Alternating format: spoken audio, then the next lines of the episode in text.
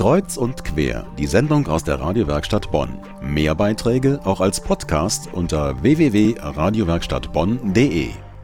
Diamanten sind die besten Freunde eines Mädchens. Das wusste schon Marilyn Monroe. Und so ist es nicht verwunderlich, dass auch die Uni Bonn im Edelsteinfieber ist. Im Poppelsdorfer Schloss steht seit dem 15. Juli eine 2,5 Milliarden alte Kostbarkeit. Stefan Leske hat sie für uns bestaunt und sogar besungen.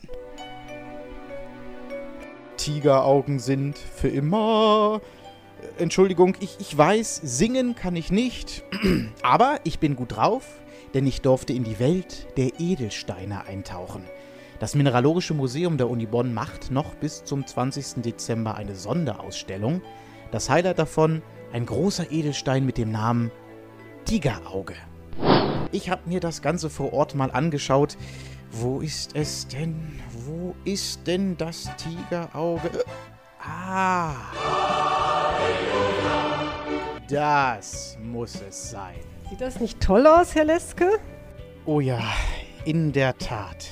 Frau Schumacher, Sie sind die Leiterin des Mineralogischen Museums. Was ist denn ein Tigerauge? Ein Tigerauge ist ein Gestein. Es besteht aus verschiedenen Mineralen. Unser Tigerauge hat das, was dafür typisch ist, das Mineral Krokidolit.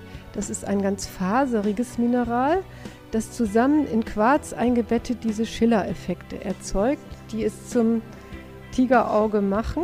Weiterhin aber hier enthalten ist neben diesem Krokidolit und Quarz noch Jaspis und Magnetit.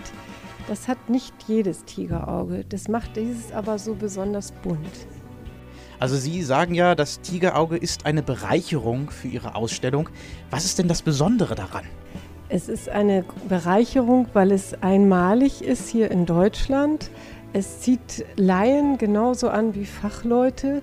Es regt die Fantasie von Kindern an. Also Kinder sehen hier überall Drachen und Vulkane und so drin es ist einfach eine Bereicherung, weil fast jeder, der davor steht, wie Sie eben auch, sagt, oh, toll, so. Und es ist natürlich auch sehr wertvoll. Also die Scheibe ist etwa so 2,30 Meter breit und ich schätze mal 50, 60 Zentimeter hoch. Eine Dicke von etwa 10 Zentimetern.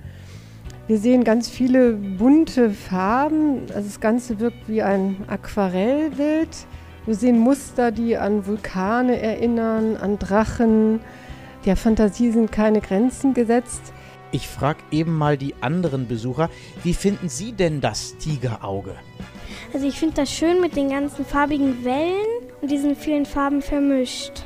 Also ich finde das eigentlich ganz schön schön. Da sind ganz viele verschiedene Farben drauf. Einfach schön. Es ist eine Wucht von den Farben her. Also es ist einfach wunderschön. Sagen Sie mal, würden Sie sowas auch in klein tragen? Vielleicht als Anhänger oder so? Ganz klein, ja. Das wäre sehr schön. Sind Tigeraugen eigentlich noch modern, so als Schmuck? Mal schnell zum Experten.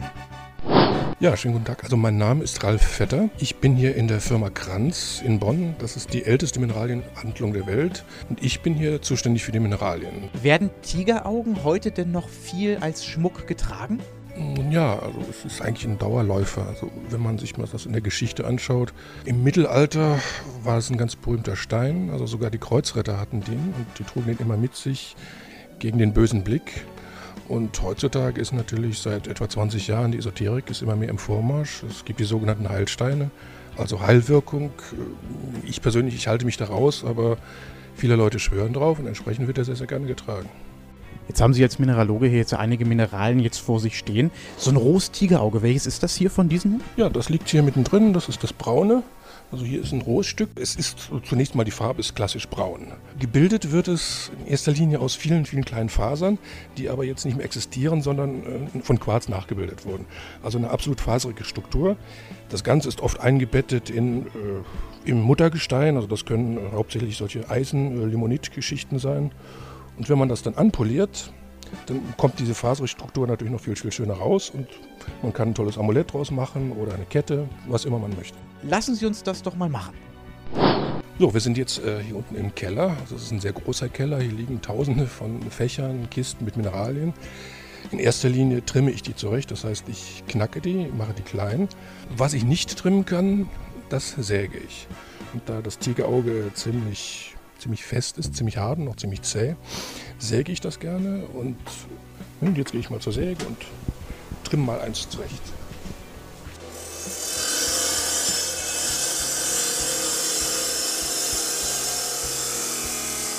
Oh, da ist es durch, das Gestein.